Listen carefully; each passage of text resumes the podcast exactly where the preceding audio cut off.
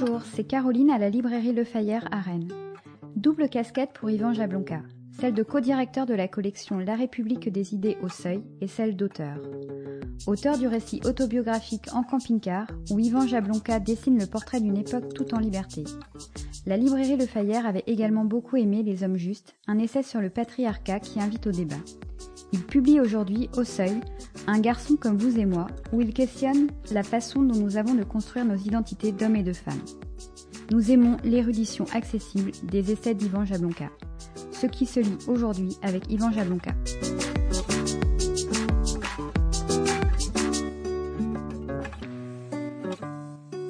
Bonjour et bienvenue dans euh, Ce qui se lit, le podcast de la librairie Le Fayère à Rennes réalisé par Arnaud Vasmer. Des entretiens durant lesquels nous vous proposons d'entendre un auteur et un éditeur, mais pour cet épisode, nous allons euh, quelque peu en modifier le principe puisque notre invité est à la fois auteur et éditeur et c'est vous, Yvan Jablonka. Bonjour. Bonjour.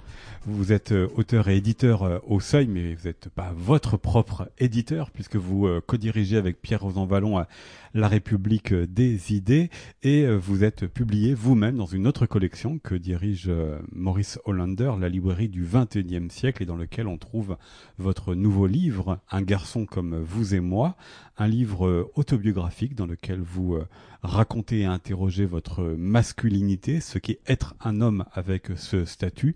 Alors ce n'est pas tout à fait une égo-histoire comme on a l'habitude de le faire de plus en plus ces historiens, c'est-à-dire des livres dans lesquels ils racontent leur parcours et interrogent leur méthode, mais c'est une autobiographie de genre, c'est ainsi que vous euh, la présentez, un livre qui euh, intervient après celui que vous avez écrit sur l'assassinat de Laetitia Perret, puis votre livre Des hommes justes du patriarcat aux nouvelles masculinités. Je cite ces précédents livres pour indiquer que ce n'est pas la première fois que vous interrogez euh, la place des hommes et des femmes. Pourquoi ces dernières années, dans vos travaux et dans publications, cette question-là, ce thème-là, est devenu aussi présent? Ben, J'ai commencé par euh, travailler sur les enfants abandonnés, ce qui m'a mené, il y a une vingtaine d'années, à évoquer l'histoire euh, des mères qui abandonnent. Donc je me suis beaucoup interrogé sur l'histoire des femmes et la construction du féminin dans une moindre mesure. Et puis peu à peu, j'en suis venu à travailler sur les violences subies par elles, puisque l'abandon des enfants relève en fait de violences sociales et physiques. Et puis c'est ce livre que vous avez cité, Laetitia.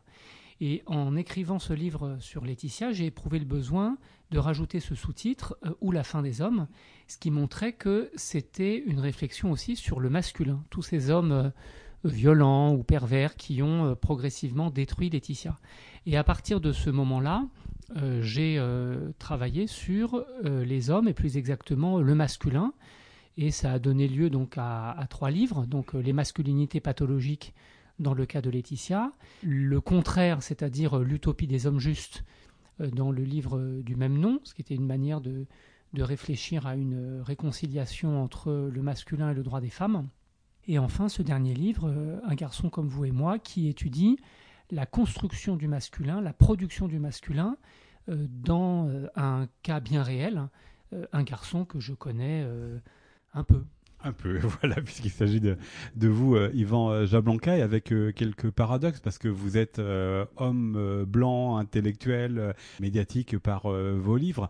Donc c'est-à-dire qu'il y a la question aussi de, du statut que l'on peut associer à cela, sauf que vous l'avez rappelé, vous avez commencé par travailler en tant qu'historien sur des sujets qui sont pas les plus virils, entre guillemets. C'est-à-dire c'est pas l'histoire politique ou l'histoire militaire, mais c'est celle des enfants abandonnés qui vous a intéressé dès l'origine. Ce statut d'être à la fois dans une position dominante, mais de vous intéresser à des sujets qui ne le sont pas pour traiter ces questions des, masculinités Comment est-ce que vous l'envisagez? C'est vrai, euh, il est important de rappeler à quel point euh, nous sommes situés, et notamment les, chercheurs. Et donc, c'est vrai qu'il fallait que je reconnaisse un certain nombre de, positions de domination que, que j'occupe, enfin de domination, disons des avantages sociaux euh, qui, sont, qui sont les miens. Mais en même temps, il faut aussi reconnaître que j'ai ressenti un certain malaise dans le masculin et que je me, me sens pas euh, correspondre au modèle obligatoire de virilité, ce qui me met en quelque sorte en décalage vis-à-vis euh, d'autres hommes, comme si j'étais un demi-homme ou un, ou un homme pas complètement fini, ou pas un vrai homme, ou une femmelette aussi, comme on le dit de manière parfois péjorative. Et c'était important pour moi de, de réfléchir à la fois sur la construction du masculin et sur cette construction inachevée, en quelque sorte. Et c'est pour ça que le livre s'ouvre sur cette exclamation que j'ai prononcée euh, quand j'avais 17 ans je ne suis pas un mâle. C'est euh, ce que vous venez de dire, vous l'avez dit au, présent, euh, Yvan euh, Jablonka. Pourquoi finalement cette place-là Dans votre réponse, on sent comme un malaise encore, en tout cas quelque chose qui n'est pas complètement admis. Peut-être par vous, peut-être par les autres. Oui, enfin un malaise, c'est, c'est pas c'est pas des choses qui, qui empêchent de vivre, mais c'est plutôt c'est plutôt des, des, des, motifs de réflexion, d'introspection, des examens de conscience. C'est sans doute la même introspection qui m'a poussé à écrire des hommes justes. Mais euh, effectivement, aujourd'hui euh, comme hier, j'ai pas le sentiment d'être euh, l'homme le plus arrogant, le plus assertif, le plus performant qui existe. Voilà, donc je me sens un petit peu en, décalage avec le modèle de masculinité hégémonique, comme dit Raewin Connell. Et c'est peut-être lié à, l'éloge que je fais dans mes livres, l'éloge du doute, de la faille, de l'absence, tous ces éléments, je les porte aussi en tant qu'homme, en tant qu'historien, en tant que petit-fils, en tant que père de famille, mais aussi en tant qu'homme. Et c'était important d'explorer Ce que vous faites donc en, revenant sur votre enfance, sur euh, l'éducation que vous avez reçue, vous le racontez, euh, une éducation dans une famille où il y a une neutralisation euh, des genres, où la répartition classique, peut-être caricaturale des, des, genres entre le père et la mère n'était pas distribuée de manière aussi caricaturale. C'est ça aussi qui vous a intéressé, c'est de savoir finalement d'où vous venez et comment est-ce que ce modèle de ce que doit être un homme, ce qu'il en a été pour vous, ce que vos parents en ont fait pour vous? Oui, c'est évident qu'on vient pas de nulle part. On est construit par euh, ses parents, ses euh, grands-parents, et puis aussi euh, toute une société, c'est-à-dire des collectifs comme l'école, la famille au sens large, les clubs de sport, la caserne aussi, puisque je suis un des derniers à avoir fait son, son service militaire. Et donc c'était important pour moi de, de comprendre d'où l'on vient, mais pas simplement de manière psychologique ou intime, de comprendre comment se fait une éducation garçon, comment la garçonnité est un produit social et euh, dont nous sommes euh, garçons et filles, hommes et femmes, les, héritiers et les promoteurs d'une certaine manière, même, même pour les femmes, parce que certaines femmes peuvent se reconnaître dans une éducation masculine et évidemment l'inverse est vrai aussi. Justement, cette éducation, quel regard vous portez euh, dessus? Parce que vous avez parlé du service militaire, mais service militaire dans lequel vous racontez, vous avez euh, principalement traduit euh, des articles de la presse italienne. Je vais être caricatural, il y a plus viril que cela comme manière de faire son service militaire. L'école aussi, vous interrogez, mais vous dites finalement, est-ce que l'école, c'est un lieu où on fabrique des garçons, puisque face à vous, vous avez des enseignants qui étaient surtout des, des enseignantes. Comment est-ce que vous regardez ça? Oui, bah les exemples que vous donnez sont très très éloquents. C'est vrai que j'ai fait mon service militaire, mais j'ai jamais tiré une seule fois avec une arme. Euh, j'ai fait quelques jogging, quelques matchs de foot, mais enfin j'ai surtout euh, traduit de l'italien dans un bureau. Et ça, voilà, c'était un décalage que je trouve intéressant euh, en tant que tel. Alors pour ce qui est du sport, j'ai passionnément joué au foot avec mes copains et en club quand j'étais enfant. Et puis j'ai arrêté de faire du foot vers 13-14 ans, au moment de l'adolescence, au moment précisément où mes coéquipiers et mes adversaires commençaient à jouer physique, comme on disait, c'est-à-dire avec une certaine violence assumée. Et là, euh, je m'y suis plus reconnu. Puis d'ailleurs, euh, je devenais, j'étais trop faible, enfin trop fragile, et je m'y suis plus reconnu. Donc, vous voyez, il y a des hum, périodes de construction du masculin, des moments où on se sent plus ou moins à l'aise dans le masculin, mais en tout cas, de ces matchs de foot jusqu'au service militaire, j'ai eu aussi une éducation tout à fait de garçon. Donc, en ce sens, mon genre était tout à fait euh, clair, enfin assumé. Ça veut dire quoi justement, Yvan Blanca, une éducation de, de garçon Vous qui euh, avez expérimenté deux systèmes, puisque vous racontez une année euh, aux États-Unis, puis vous revenez en France, vous voyez bien que c'est une, une éducation qui est plus sévère qu'aux États-Unis, mais en quoi serait une éducation scolaire qui vous aurait amené à former un garçon? C'est pas tant l'éducation scolaire que l'éducation familiale, c'est-à-dire qu'il y avait une grande exigence intellectuelle dans ma famille, et celle-ci a été prolongée, poursuivie à l'école jusqu'en classe euh, prépa et même au-delà. Et donc euh, tout ça a constitué en quelque sorte le mur porteur de ma masculinité parce que c'était un système de grande exigence, de, de, compétition, euh, c'était d'excellence. Buffon, c'était le lycée Henri IV où effectivement il y avait cette compétition très très forte. Hein. Voilà, ça ne veut pas dire évidemment que c'est propre aux hommes. D'ailleurs, ce serait même bien que ce soit à moitié pour les garçons et à moitié pour les filles, parce qu'il n'y a évidemment pas de, pas de raison. Mais en tout cas, dans les années 80, j'avais le sentiment comme ça, surtout dans les filières scientifiques, première S, terminal C, comme on disait il y a, il y a 30 ans, c'était aussi une concentration de, de, masculinité. Quoi. Ça suintait la testostérone. C'est le contexte dans lequel j'ai dit je ne suis pas un mâle. C'est-à-dire qu'au fond, je me sentais pas bien dans ce milieu, dans ce contexte. Et ce que je voulais leur dire à mes camarades, c'est que euh, j'étais pas comme eux, j'avais pas envie d'être comme eux, j'avais plutôt envie de me sentir euh, dans une forme de, de, de, sensibilité, euh, de l'amour des mots, euh, la poésie, et puis c'est finalement euh, ce que j'ai fait comme étude, et puis par la suite, c'est aussi ce que j'ai écrit d'une certaine manière. Alors vous racontez aussi la, culture populaire Yvan Blanca, parce que vous faites partie aussi de la, génération qui a été la génération Récréa 2, vous portez un regard de propositions de dessins animés qui sont extrêmement genrés, Candy d'un côté pour les filles, Goldorak de l'autre pour les garçons. Là aussi, vous aviez plutôt une tendresse pour Candy davantage que pour Goldorak.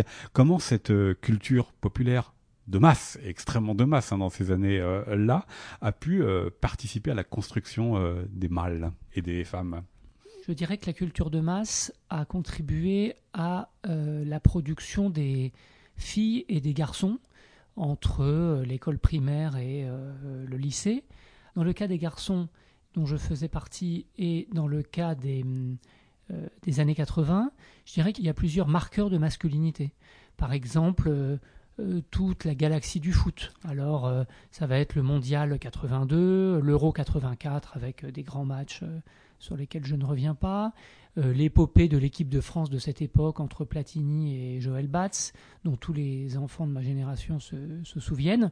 Et puis au-delà, il y avait aussi des jeux, par exemple les premiers jeux vidéo de l'histoire, avec ce fameux joystick qui servait à manœuvrer les personnages. Euh, le Rubik's Cube, mm. euh, qui fait partie aussi de cette culture matérielle euh, assez masculine de l'époque. Je, note aussi l'apparition d'une pornographie de plus en plus démocratique, on va dire, notamment avec la, la, playmate du samedi soir sur Cocorico Cowboy. Sur la première chaîne. Sur la première chaîne, qui n'était pas, c'était pas de la pornographie, bien sûr, mais enfin, c'était de l'érotisme pour, de l'érotisme à l'heure de grande écoute.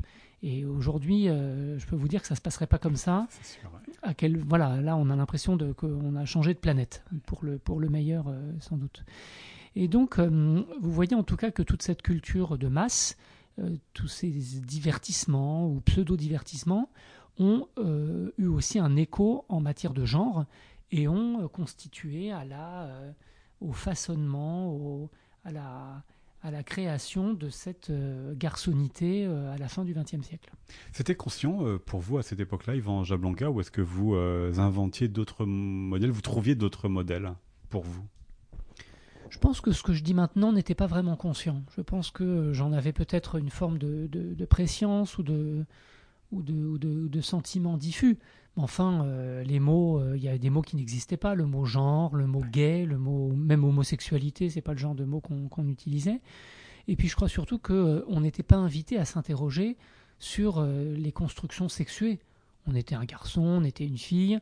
Dans la cour de récré, et jusqu'à aujourd'hui, les garçons jouaient entre eux et les filles entre elles. Il y avait d'ailleurs des jeux associés. Les garçons jouaient plutôt aux billes, les filles à l'élastique.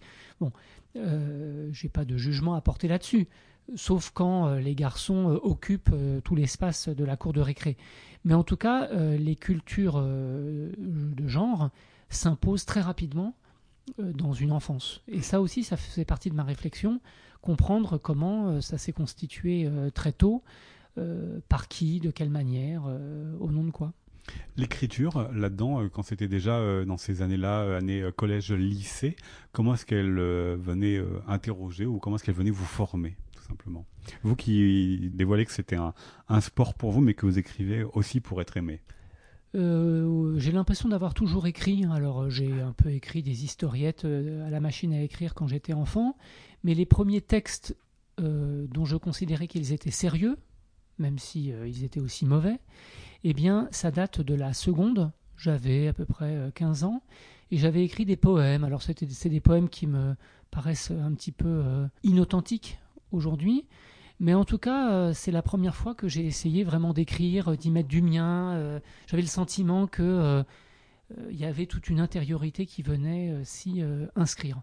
Bon, alors il y a, y a, beaucoup d'illusions dans tout ça, mais en tout cas, c'est la première fois que consciemment, je me suis dit, j'écris et je vais écrire. Alors, dans ce livre aussi, Evangel Blanca, vous proposez d'autres formes de masculinité, du sacrifice et celle de souffrance. Euh, aujourd'hui, le modèle de masculinité qui est euh, le vôtre, ce serait lequel? J'ai beaucoup été dans la masculinité de contrôle. La masculinité qui croit, euh, qui a l'illusion de pouvoir être maître d'elle-même, maître de soi-même. Je dirais que c'est la masculinité que j'ai le plus pratiquée. Maintenant, il faut avoir conscience qu'elle est euh, complètement illusoire, parce qu'on ne maîtrise pas euh, ce qui se passe dans sa vie. Et en tout cas, si on croit euh, qu'on maîtrise tout, on va au-devant de certaines désillusions, et c'est sans doute mon cas. Donc, j'essaye de, justement d'avoir des masculinités plurielles et de me libérer d'un certain nombre de, de modèles ou de, ou de schémas ou de croyances. Donc euh, je vais vous faire une réponse un peu déceptive, mais ce qui est sûr, c'est qu'à l'époque que je décris dans ce livre, c'était plutôt comme ça une masculinité de, contrôle ou de sacrifice pour euh, travailler tout le temps, écrire tout le temps, et donc euh, en quelque sorte s'abolir dans, dans un dessin plus grand que moi. Alors, ce livre euh, est composé de, ce texte, Yvan Blanca, mais vous faites appel à beaucoup d'images, euh, des photographies, des objets de cette époque. Quelle fonction euh, ont-ils pour que vous ayez choisi de, les mettre dans le texte? C'était important pour moi de montrer qu'il y a des sources. les sources, ce sont des objets, des photos, des témoignages. Euh, Beaucoup de témoignages, hein, à la fois les journaux de l'époque et en même temps des anciens camarades que vous êtes allé interroger pour ce livre. Oui, ça me paraissait important de, de, dire euh, d'où je parlais et au nom de quoi. Euh, ce qui est frappant, c'est de voir que beaucoup d'autobiographies s'écrivent qui sont fondées seulement sur les souvenirs de l'auteur ou de l'autrice. Et moi, j'ai envie de dire, bah, il y a d'autres sources possibles. Ah, c'est l'historien qui parle aussi, qui a cette mais, c'est tout à fait, c'est tout à fait l'historien qui parle. Mais en tout cas, il me paraît évident et même, enfin, c'est surtout profitable. C'est-à-dire, on peut, euh, on peut interroger des proches euh, à charge ou à décharge. On peut essayer de comprendre euh, quels sont les objets, les souvenirs, les photos, les vidéos qui ont, qui ont compté pour, pour nous. C'est ce que j'ai essayé de faire. Ça rend le, ça rend le propos plus, plus solide d'une certaine manière.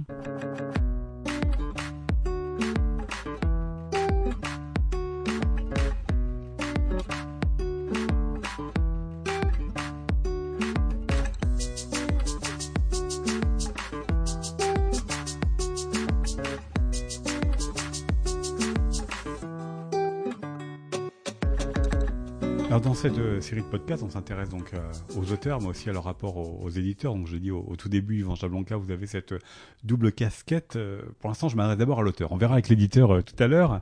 Vos livres sont publiés dans la librairie du 21e siècle aux éditions du Seuil que dirige Maurice Hollander. Qu'est-ce que vous vous attendez en tant qu'auteur d'un éditeur, de votre éditeur? Bah, que ce soit le premier lecteur, un lecteur à la fois critique et bienveillant, si on permet ce paradoxe, mais Maurice Hollander est un éditeur formidable, c'est-à-dire que c'est quelqu'un qui vous laisse euh, très libre et en même temps qui vous fait des remarques euh, qui sont en fait toujours justes et dont j'ai toujours tenu compte. Cela dès mon premier livre avec lui euh, sur l'histoire des grands-parents.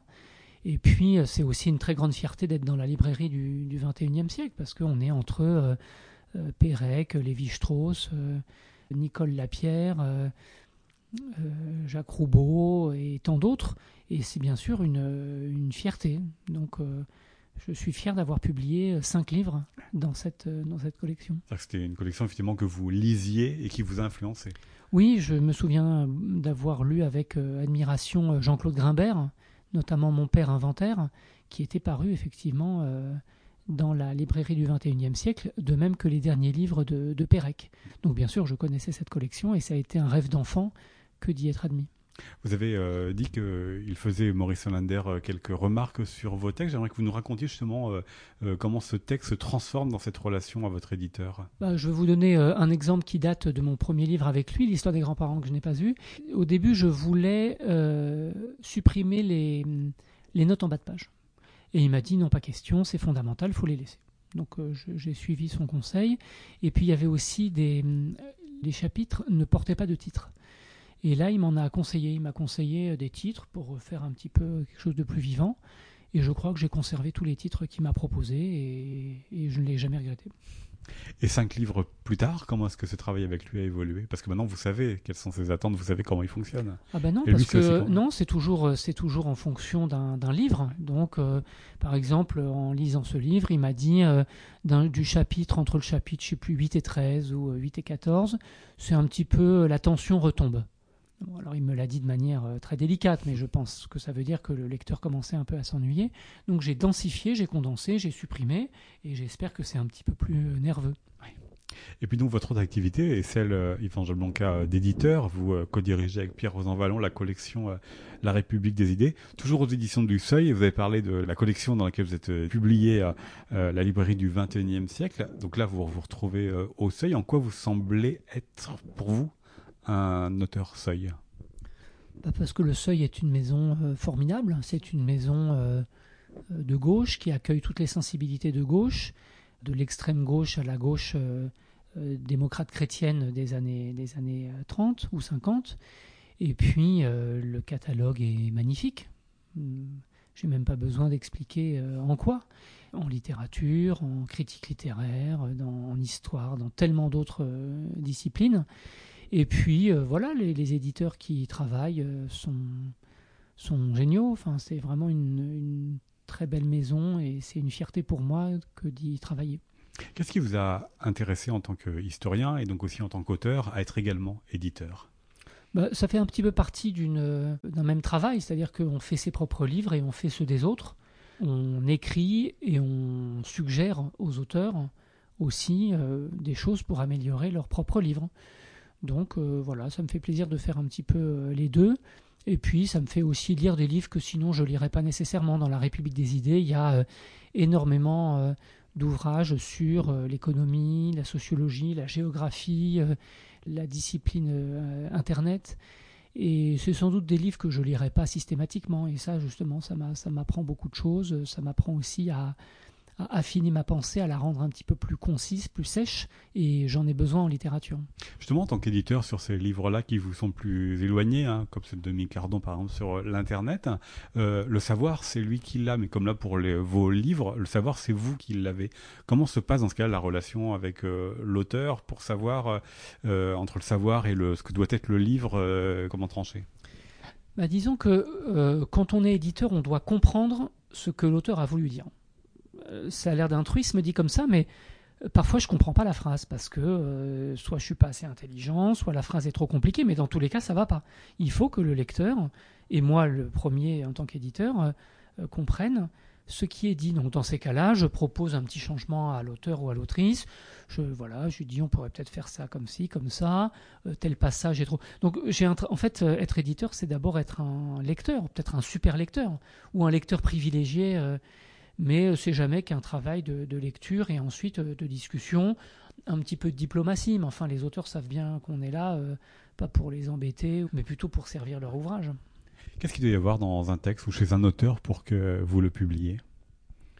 Dans la République des idées? Oui. Bah, il faut que ce soit l'excellence des sciences sociales avec une enquête fondée sur des données neuves et euh, à propos d'un sujet original qui va euh, qui est d'actualité, enfin qui va éclairer une partie du monde contemporain, par exemple euh, l'approfondissement de la démocratie, la réforme du capitalisme, les grands enjeux de genre ou environnementaux, l'association entre le meilleur des sciences humaines, un sens pédagogique, et puis des sujets d'actualité, des sujets brûlants, eh bien ça fait une alchimie qui euh, produit un livre. Et euh, ce genre de livre, nous en publions 4 à 6 par an. Alors, La République des idées, c'est très différent des livres que vous pouvez faire. Ce que vous l'avez dit, ce sont des sujets euh, parfois qui rencontrent l'actualité. Comment est-ce que vous considérez cela? Vous, vos livres, ils peuvent durer. Euh, Laetitia, d'ailleurs, devient une série télé. Enfin, ça, on peut le relire euh, dans 5 ans, dans 10 ans, le livre sera toujours d'actualité. La République des idées, il y a certains sujets, notamment quand ça a trait à l'économie ou quand ça a trait encore plus au monde de l'Internet, bah, fait que ça va très très vite et donc ça change beaucoup. Comment est-ce que vous prenez ça en compte? La durée de vie, l'inscription d'un livre dans son temps n'est pas la même dans ce cas-là c'est pas quelque chose dont on tient compte. On n'écrit pas un livre pour que celui-ci existe encore 50 ans plus tard. On écrit un livre parce qu'il est nécessaire, parce qu'il est intéressant, parce qu'il va éclairer une société. Si ensuite il devient un classique, euh, tant mieux. Mais le livre de Fourastier, Les Trente Glorieuses, euh, est tellement devenu un classique qu'aujourd'hui on utilise Les Trente Glorieuses sans savoir que c'est le titre d'un livre. Donc euh, certains de nos livres resteront des classiques, c'est sûr. Maintenant, c'est pas pour cela qu'on les, publie. On les publie par, euh, intérêt, par passion, euh, par euh, sentiment d'une nécessité. Vous avez dit que c'était des livres qui devaient apporter une compréhension du monde, et puis tout à l'heure, quand vous avez défini la maison d'édition du Seuil, vous l'avez positionné idéologiquement. Est-ce que des textes qui arriveraient, qui ne seraient pas dans vos idées politiques, vous pourriez les publier? Ça dépend ce que vous appelez par euh, idée politique ou non. J'aurais fait très vague exprès. Bah oui, on publiera pas euh, des, des, brûlots d'extrême droite, des de pseudo-réflexions euh, racistes. Non, ça bien sûr. Maintenant, si c'est pour s'interroger sur la réforme du capitalisme et proposer un certain nombre de, de, de pistes ou de solutions, oui, on va pas se demander si c'est de droite ou si c'est de gauche. Alors évidemment, c'est plutôt, on fait plutôt des livres réformistes, enfin des livres éclairés des livres de progrès. Mais enfin, euh, là encore, on, ne lit pas avec une grille intransigeante. Et puis la République des idées a une euh, spécificité, c'est qu'elle se remarque en librairie par l'objet. J'aimerais qu'on parle de, l'objet. Autant les livres que vous publiez, ils ne se ressemblent pas au niveau de, l'objet parce que la forme, parce que le, choix d'image ou l'absence d'image fait que ça ne se ressemble pas. Tant que la République des idées, c'est toujours euh, une couleur dominante pour la, couverture. Euh, est-ce que c'est quelque chose qui est important pour vous et comment ça se décide? Oui, c'était important quand la collection a été fondée par Pierre Rosan Vallon et mon prédécesseur Thierry Pêche ils ont décidé de faire euh, un format presque poche euh, avec des couvertures euh, chaudes, rouge, orange, jaune, aujourd'hui mauve. Ce sont des couleurs qui se remarquent tout de suite sur une table et c'est important de, se faire remarquer parce que y a tellement de, la production est tellement importante aujourd'hui que oui, il faut avoir, il faut avoir une, une, valeur ajoutée au moins sur le plan de la typographie, de la, de la mise en page. Et nos livres sont, je crois, à la fois maniables, commodes euh, et agréables, sans parler du contenu, bien sûr. Et en même temps, c'est le choix de la sobriété qui a été fait pour la couverture, là où d'autres pourraient euh, être plus dans euh, l'inventivité ou en tous les cas dans, de surcharger peut-être l'image. Non, je crois que c'est bien. Ce sont des, des couvertures typo avec une écriture assez sobre et puis cette couleur très intense qui fait qu'on est, l'œil est tout de suite attiré. Et puis ensuite, euh, ce sont aussi des livres dont on parle pas mal dans la presse.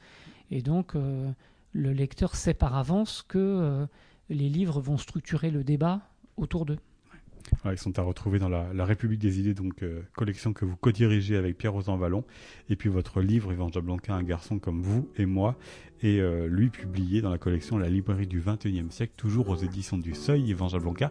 Merci beaucoup. Merci à vous. C'était un podcast réalisé par Arnaud Vasmer pour la librairie Le Fayère à Rennes.